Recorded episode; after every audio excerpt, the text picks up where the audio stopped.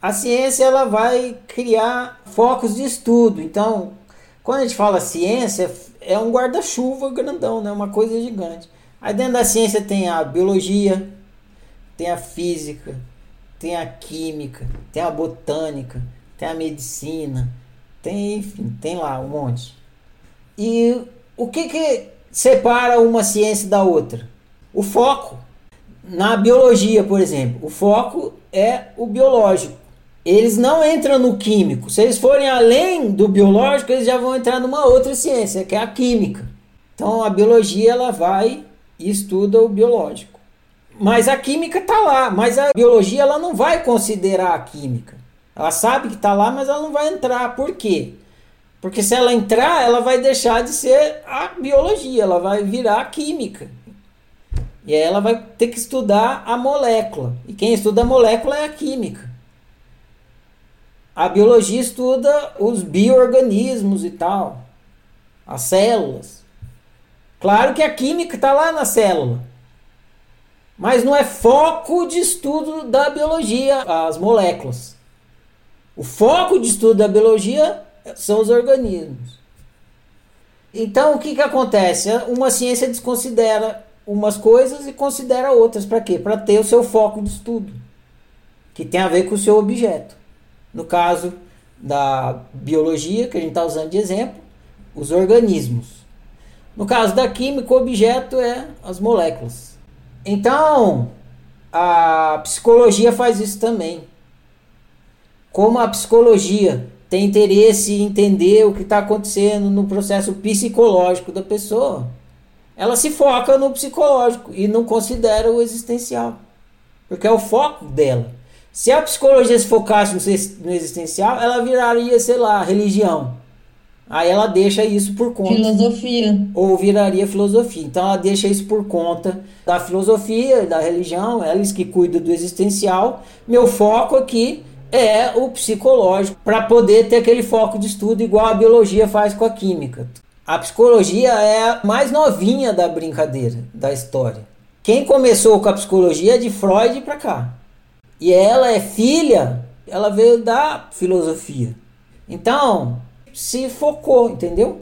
Se especializou no estudo psicológico. Se a psicologia tivesse ficado lá na filosofia, não tinha tido essa especificação, esse aprofundamento no psicológico.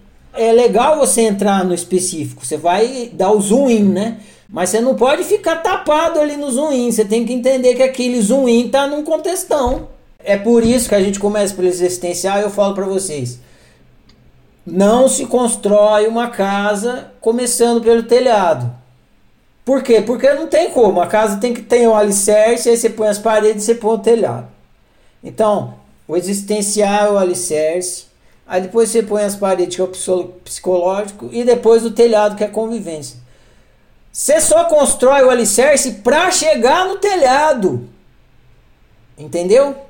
O fundamental é você chegar no telhado, porque é no telhado que você está o tempo todo, você está na convivência. Tá, tá na convivência o tempo todo. E é no telhado que as coisas pegam. Onde que pega? Onde que vocês sofrem? Vocês sofrem no relacionamento. É aí que vocês sofrem. Que vocês, eu e todo mundo sofre no relacionamento. Com o outro ser humano e nem precisa ser humano. Você sofre com o clima. Choveu demais esse verão. Não é, não é nem pessoa. Tá chovendo com a chuva. Tá sofrendo com a chuva. Aí você sofre no relacionamento com o outro. Sempre. É lá no telhado que as coisas. O dia a dia, seu dia a dia de sofrimento é no relacionamento. Agora, não adianta só você estudar o telhado, você não entender que ele está apoiado. Mas o que você precisa entender é o que está pegando ali no relacionamento. Então, é, você começa, constrói o alicerce, põe as paredes, chega no telhado para entender o que está acontecendo no telhado. Mas se você começar só pelo telhado, você não vai entender por que está pegando o bagulho ali no telhado. Esse que é o problema. Se você for estudar só o seu pessoal e não entender que você é uma unitrindade, você não vai entender o pessoal. Eu não quero dar spoiler, você não esse que é o problema da psicologia. A psicologia não consegue entender o desejo. E ela não consegue entender o desejo Porque ela não consegue entender o existencial, porque o desejo é uma coisa existencial.